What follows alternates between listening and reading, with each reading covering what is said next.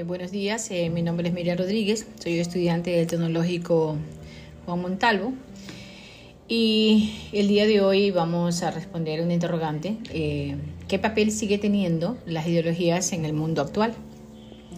Bueno, yo creo que las ideologías en el mundo han perdido su interés en la sociedad y en las ciencias humanas también podríamos decir que las personas han disminuido los casos de ideologías eh, extremas ¿no? en, cada, en cada sector. Eh, las corrientes liberales y conservadoras eh, también han determinado el fin de la historia y el fin de las ideologías de alguna manera. Para, para posicionar en el imaginario del colectivo, del pueblo, del mundo, del mundo global, más que nada, como diciéndonos y haciéndonos entender que la economía del mercado es el único camino.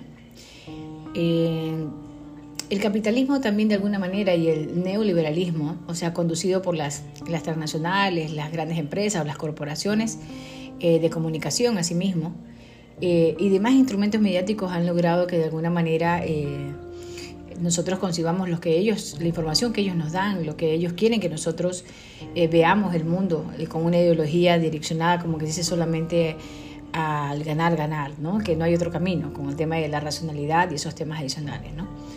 También podríamos decir aquí eh, que de alguna, eh, de cualquier manera, ellos quieren eliminar el pensamiento político y social planteado por todas las corrientes filosóficas que hemos venido estudiando.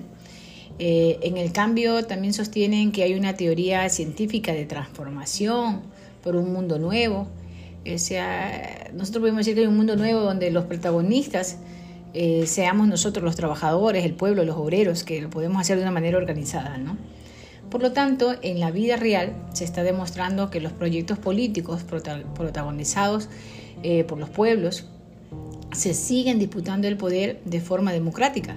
Y aunque hemos analizado las ideologías eh, marxistas, las ideologías de izquierda, progresistas y humanistas, que es una corriente eh, eh, defendida por los excluidos del mundo.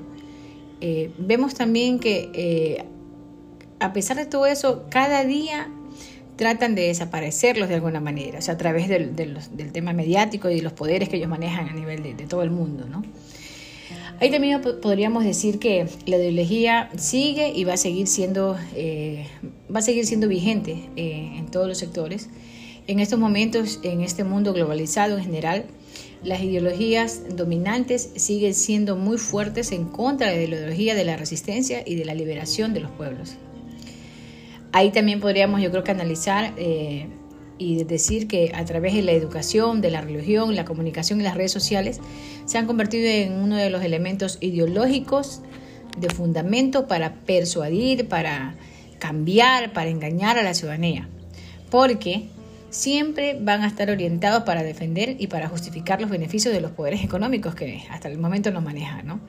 Pero la disputa ideológica de las organizaciones, de los ciudadanos informados y con conocimiento, de alguna manera han planteado la resistencia, la unidad y la lucha revolucionaria y democrática para tomar el poder.